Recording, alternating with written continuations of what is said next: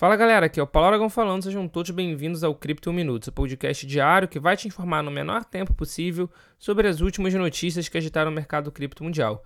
E para começar o Cripto Minuto de hoje, a gente vai falar um pouquinho sobre a SEC. A SEC, para quem não sabe, é a CVM americana, é a Comissão de Valores Imobiliários dos Estados Unidos. E a SEC revelou possíveis conflitos de interesse em suas decisões sobre criptomoedas, citando Ethereum e William Hillman, que é uma das figuras proeminentes do setor, em um documento de 324 páginas. A questão gira em torno das ofertas de valores imobiliários, um conflito duradouro entre a SEC e a indústria de criptomoedas. Empower Oversight, que é uma organização de vigilância jurídica fundada em 2021 por Jason Foster, que é ex-assessor do Senado dos Estados Unidos, solicitou à SEC que liberasse documentos mostrando possíveis conflitos de interesse em suas decisões de fiscalização do setor cripto. Essa solicitação, que remonta a cerca de três meses atrás e tem origens em 2021, buscava informações sobre a tomada de decisões em questões de criptomoedas na SEC. Especificamente, a Empower Oversight solicitou todas as comunicações entre altos funcionários da SEC e seus antigos e futuros empregadores e entidades relacionadas a respeito de criptomoedas. Os documentos revelam o papel desempenhado por Joseph Lubin e a sua empresa Consensus em influenciar William Hillman, que na época 2018 era diretor de finanças corporativas da SEC. Aparentemente, Lubin e a Consensus influenciaram o pensamento e os objetivos de Hillman e também participaram na organização da reunião entre Hillman e o criador do Ethereum, Vitalik Buterin. Vamos acompanhar esse caso de perto para saber exatamente o que vai acontecer sobre isso. Isso pode ter um impacto bastante considerável em todos os julgamentos da SEC sobre o setor de criptomoedas.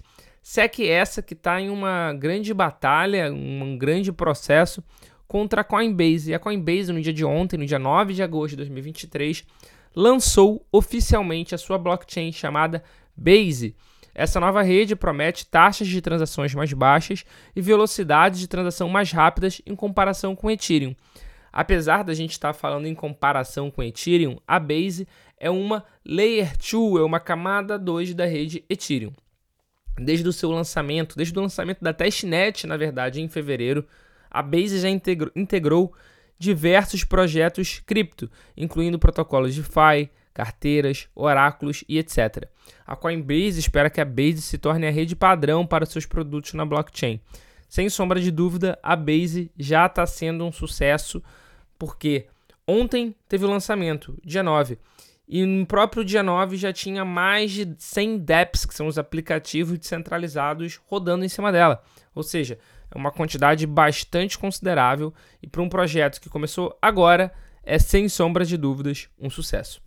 E para fechar o Cripto em um Minuto de hoje, a Bitstamp, que é uma das exchanges de criptomoedas mais antigas do mercado, anunciou de forma repentina a suspensão da negociação de várias criptomoedas, incluindo a Solana e a Polygon, que é a Matic.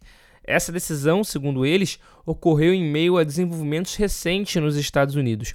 A partir de 29 de agosto, a negociação dessas criptomoedas será permanentemente desativada para clientes nos Estados Unidos da América.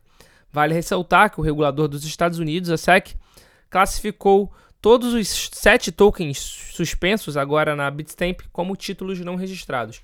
Esse é um, pro, um processo que está se arrastando já, porque justamente a SEC classificou alguns ativos, entre eles justamente a Solana, a Polygon, a Polkadot, entre outros, como security, como valor mobiliário.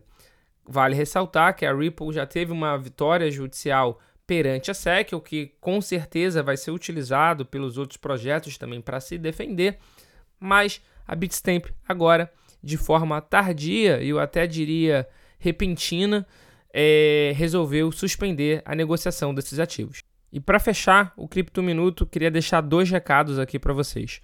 O primeiro é que a Nucoin, que é o token de fidelidade, vou chamar assim por enquanto, do Nubank, é o criptoativo do Nubank, começou a liberar para mais usuários, inclusive para mim, a compra e venda. E nesse instante, no instante de gravação do episódio, já no dia 10 de agosto, o, a Nucoin está valendo cerca de 2 centavos de real. Essa é a primeira informação. E a segunda, eu queria mandar um abraço para o Fagner Tonoli, que comentou lá no canal do Criptofaço no YouTube, no vídeo do episódio do Cripto Minuto de ontem, agradecendo. A gente que agradece a sua audiência, a gente que agradece o seu apoio. Esse foi o episódio de hoje. Não deixe de mandar o seu salve, não importa a plataforma, a gente vai responder vocês. Muito obrigado pela companhia e eu já tenho um encontro marcado com vocês aqui no episódio de amanhã. Valeu!